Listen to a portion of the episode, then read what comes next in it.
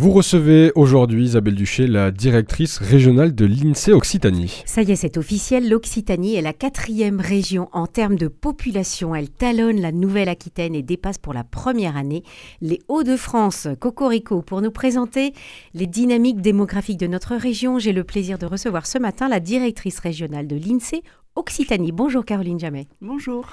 Au 1er janvier, de, janvier 2021, 6 22 176 personnes résident en Occitanie, a annoncé l'INSEE le 16 janvier. De quelle manière cette population a augmenté? Caroline Jamais. Alors effectivement, euh, l'Occitanie est une région qui est extrêmement dynamique d'un point de vue démographique. Euh, vous avez cité le chiffre de population.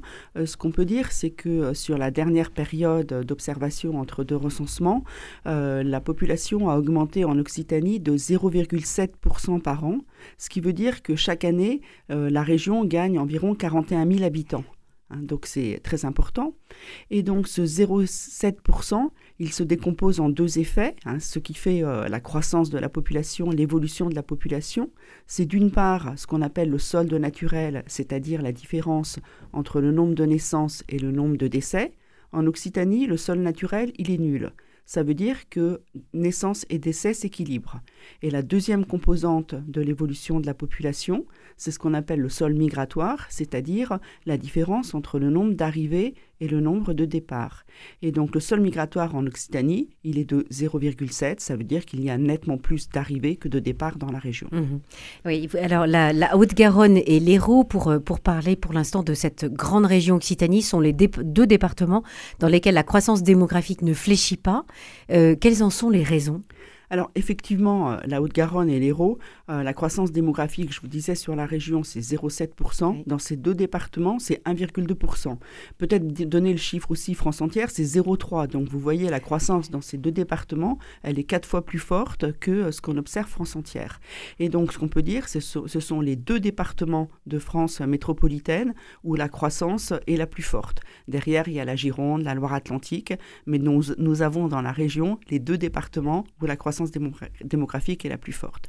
Est-ce qu'on arrive à savoir pourquoi? Oui, ça s'explique dans les deux départements. Ça s'explique à la fois parce qu'il y a un sol naturel positif, assez fortement positif, parce que ce sont des départements jeunes, avec une population jeune, donc il y a un certain nombre de naissances, enfin il y a des naissances importantes, et plus de naissances que de décès. Et ce sont aussi deux départements qui sont très attractifs. Donc on a euh, une, plus d'arrivées que de départs. Alors ils sont attractifs pour plusieurs raisons. Euh, ils sont attractifs, bon, côté Montpellier, évidemment, euh, le côté héliotropisme, le côté euh, littoralisation, tout ça, tous ces départements attirent de la population pour ça. Et la Haute-Garonne un département très attractif parce que c'est un département dynamique pour l'emploi, euh, dynamique pour l'économie et aussi ce qui fait l'attractivité de ces départements, euh, c'est euh, c'est les études supérieures. Hein, ce sont deux départements avec des universités de renom, avec des grandes écoles et donc il y a beaucoup de jeunes de la région, mais d'ailleurs, aussi bien d'autres régions de France que de l'étranger, qui viennent étudier à Montpellier et à Toulouse. Hmm. Le nombre de, naissances est en revanche inférieur au nombre de décès dans tous les départements de l'ancienne région Midi-Pyrénées. Comment comparer cette baisse à la chute de 6,6% du taux de natalité en 2023 alors, euh, sur, euh, alors, effectivement, la Haute-Garonne, si on regarde au niveau de l'ex-Midi-Pyrénées, fait figure d'exception parce que les autres départements euh, sont, plus, sont des départements qui sont plus âgés, donc le nombre de décès est important, en particulier euh, euh, le Lot, le Gers, enfin des départements ruraux où on a un nombre de décès, une population vieillissante. Hein. et au regard, alors pourquoi on a cette population vieillissante et plus de décès? C'est parce que les générations nombreuses issues du baby boom arrivent à des âges de mortalité. Mmh. Donc voilà, donc le nombre de décès augmente. Et en regard, la natalité baisse. L'indice de fécondité a beaucoup baissé hein, ces derniers temps. Euh, peut-être vous donner quelques chiffres. Les derniers chiffres, c'est euh, un indice de fécondité, enfin 1,68 enfants par femme, France entière. Hein. Mmh. Et euh, en 2010, on était à 2,01. Eh donc, vous voyez une baisse importante de la fécondité. donc, qui explique qu'il y ait moins de naissances. Alors, ce que je peux peut-être dire quand même par rapport à, à la fécondité en France, c'est que c'est pas un phénomène euh, exceptionnel, hein, c'est ce qu'on trouve chez tous nos voisins. Oui, c'est vrai. Les chiffres, euh, donc là, je vous ai cité les chiffres 2023, les chiffres au niveau européen, c'est 2021 pour avoir ces comparaisons internationales. Et donc, en 2021, en France, on était à 1,83 enfants par femme, et c'était la France était le pays le plus, le plus fécond avec la Tchéquie. Hein, donc on reste quand même euh, de l'Europe des 27, donc on reste quand même un pays où la natalité est importante. Euh, je vous dis 1,83 pour la France. La même année, on était à 1,58 en Allemagne et à moins de 1,3 enfants par femme en Italie et en Espagne. Donc, mais elle baisse quand même en France. Elle baisse, mais on reste quand même euh, un pays très fécond par rapport à nos plus proches voisins. Mhm. Alors la ville de Toulouse voit sa population dépasser le cap, ça y est, des 500 000 habitants. quel est le profil des nouveaux habitants, Caroline Jamais? Alors, effectivement, pour, euh, au 1er janvier 2021, euh, Toulouse a, dépassé ce cap des 500 000. Peut-être dire aussi que Montpellier a dépassé le cap des 300 000. Donc, on a deux, on a deux, euh, podiums là sur, sur nos principales villes. Alors, qui, vient, qui vient à Toulouse? Qui vient à Toulouse? Donc, des jeunes poursuivre euh, leurs études, des jeunes adultes et des jeunes familles euh, pour euh, premier emploi, mm. qui viennent chercher un emploi, hein, donc très attractif, et puis aussi dans toute la région, et en particulier dans les départements ruraux, la région accueille beaucoup de, jeunes retraités ou de pré-retraités, donc des personnes qui ont l'intention de venir passer leur retraite dans nos départements. Oui, parce qu'on a souvent dit que la, région Occitanie-Est, euh, Côte d'Azur, enfin non, c'est plus la région Occitanie d'ailleurs, attirait beaucoup les retraités, mais là on se rend compte qu'ils sont aussi euh, maintenant dans la région euh, ex-Midi-Pyrénées. Ah oui, tout à fait, hein, mm. c'est très vrai dans les départements les plus ruraux, que ce soit le Lot, l'Aveyron, le Gers, etc. Et, donc peut-être aussi signaler que dans notre région, dans, dans l'ex-Midi-Pyrénées, tous les départements euh, attire plus de population qu'elle n'en perdent. Donc le sol migratoire est, positif dans tous les départements de la région. C'est plutôt bon signe, ça veut dire qu'il fait bon vivre chez nous. Ah oui, ça c'est clair. Euh, j'avais une, question qui m'échappe, mais je, vous la reposerai après. L'ancienne région Midi-Pyrénées connaît donc une hausse de sa population due au nombre d'arrivées supérieur au nombre de départs, vous venez de le dire. Quels sont les départements concernés par un excédent migratoire? Alors, ils sont tous concernés par un excédent migratoire. Hein. Euh, assez important parce que en fonction des départements, c'est la, la, croissance de la population due au mouvement migratoire, c'est entre 0,4 et 0,8% Donc euh, c'est important. Peut-être signaler le Lot qui entre 2015 et 2021 a vu euh, la croissance de sa population liée au mouvement migratoire de 0,8%. Et la Haute-Garonne, c'est à 0,7%. Donc le Lot est juste un tout petit peu devant. Enfin, c'est pas grand-chose, mais juste un tout petit peu devant. Donc tous les départements... Est-ce qu'on a une explication? Est-ce qu'il y a un effet euh, post-Covid où les, les gens ont découvert que c'était bien de c'était bon de travailler à la campagne et puis avec le, développement du télétravail? Alors, l'INSEE a fait quelques études là-dessus. C'est un petit peu difficile d'avoir euh, un constat complètement définitif parce que c'est encore assez récent. Euh, ce qu'on peut dire, c'est qu'effectivement, euh, il y a un peu une désaffection des, grandes villes, en particulier de Paris, hein, mais c'est pas, on ne peut pas parler d'un exode urbain massif. Ce que l'on voit, c'est un petit peu moins d'attractivité de la région parisienne ou des très grandes villes au profit de villes plus de villes moyennes. Hein. Euh, donc évidemment, notre région en bénéficie. Là, je vous parlais du Lot, par exemple, Cahors, entre 2010 2015, perdait de la population et entre 2015 et 2021, on gagne. Euh, c'est vrai aussi à Hoche, où l'évolution de la population euh, a augmenté entre les deux périodes. C'est vrai dans d'autres communes, c'est vrai à Tarbes, c'est vrai, voilà. Donc les villes moyennes, je dirais, autour de Toulouse, sont plutôt dans une dynamique positive. Il n'y a pas que Toulouse, voilà. Et puis quand on parle de Toulouse, il faut bien avoir en tête quand même que la périurbanisation se poursuit. Hein. Donc euh, la, commune de Toulouse gagne de la population, mais euh, les communes euh, de banlieue avoisinantes de Toulouse sont celles qui sont les plus dynamiques. Hein, oui. Quand même. Et vous avez, vous avez évoqué ces villes, hein, Cahors, Tarbes, mais il y a aussi Moissac, Rodez.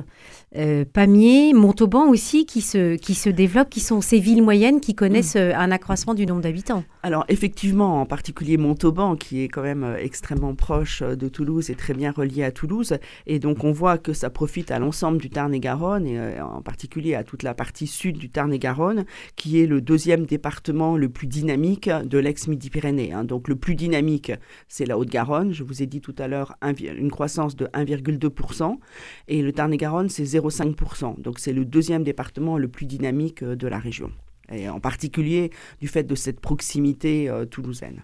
Et est-ce que justement le fait d'avoir des, des, axes euh, des axes autoroutiers, un développement du, maillage ferroviaire. Est-ce que ça, ça peut aider justement au développement de ces moyennes communes? Alors effectivement, quand on regarde euh, l'évolution de la population commune par commune, on voit très très bien euh, l'influence des axes de circulation et donc des autoroutes. On voit, la population, elle croît bah, le long de la 61, le long de la 66, le long de la 68, le long de... Voilà, donc on voit très très bien l'effet très structurant des axes, en particulier régulier routier. Et on verra ce qui lancera de l'autoroute A69 qui, qui, mène à Castres.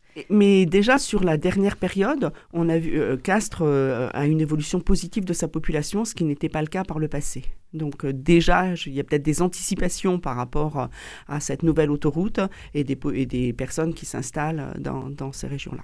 Alors si on, on, fait un zoom sur, sur un ou deux départements de notre région, lequel vous pourriez nous présenter qui, qui a une, un développement un petit peu atypique? Oh ben, je, pense que le plus atypique, c'est le Lot, peut-être, parce que je vous ai dit tout à l'heure que le Lot était euh, sur la période 2015-2021 euh, euh, celui où la croissance liée au mouvement migratoire était la plus forte, mais c'est aussi le département où euh, l'écart entre les naissances et les décès est le plus important relativement à la population. Donc, in fine, il y a une stabilisation de la population avec euh, deux mouvements assez forts, à la fois migratoires et à la fois euh, naturels, parce que la population du Lot est particulièrement âgée et donc il y a de nombreux décès dans le Lot. Mhm.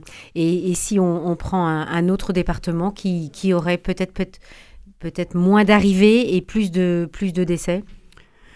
Euh, L'Aveyron, par exemple, les, oui, les autres départements ruraux. Les autres départements ruraux. Euh, un, dernier mot peut-être, euh, Caroline Jamais, sur, sur le recensement, parce qu'il est en cours, puisque je vois qu'il nous reste deux, deux minutes. Est-ce que vous pourriez juste nous dire voilà, ce, que, ce que nos auditeurs peuvent, peuvent attendre dans les, dans les mois qui viennent? Alors effectivement, le recensement, euh, comme chaque année, est en cours, là, sur les mois de, janvier et février. Euh, le recensement, c'est une opération euh, extrêmement importante, à la fois pour les pouvoirs publics et à la fois pour le citoyen.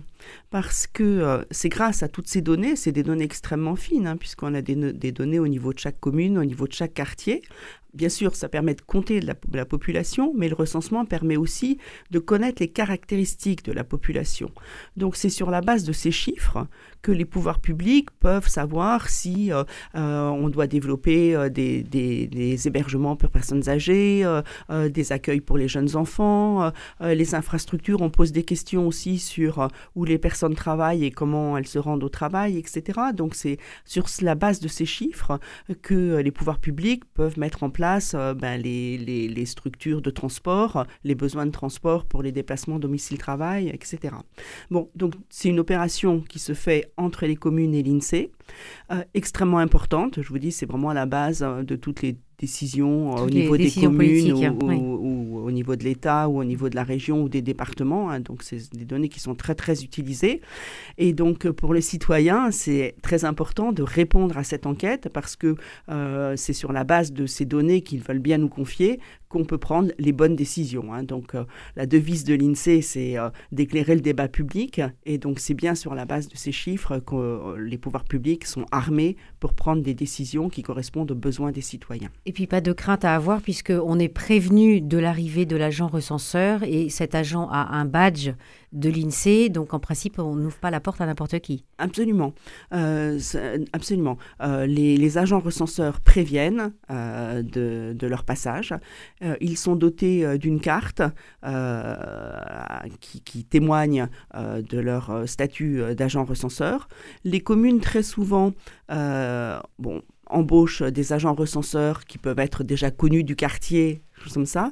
Et souvent, les communes affichent les photos, par exemple, dans le journal municipal des agents recenseurs. Donc, vous savez, et puis vous pouvez téléphoner à la mairie aussi euh, en disant, ben, telle personne euh, dit qu'il veut m'interroger parce qu'il est agent recenseur, est-ce que c'est bien vrai? Et la commune pourra, la mairie pourra vous répondre en disant oui, oui, c'est bien l'agent recenseur. Et là, vous êtes tout à fait en sécurité pour ouvrir votre porte et répondre à l'agent recenseur. Peut-être ce que je peux dire aussi, c'est que toutes ces données sont évidemment confidentielles. Hein, et donc l'INSEE ne les traite que pour faire des statistiques et les données individuelles ne sont diffusées à personne, aucune administration fiscale ou sociale, etc. Oui, merci de cette précision. Merci beaucoup, Caroline Jamet, directrice régionale de l'INSEE Occitanie d'être venue ce matin à Radio Présence. Avec plaisir.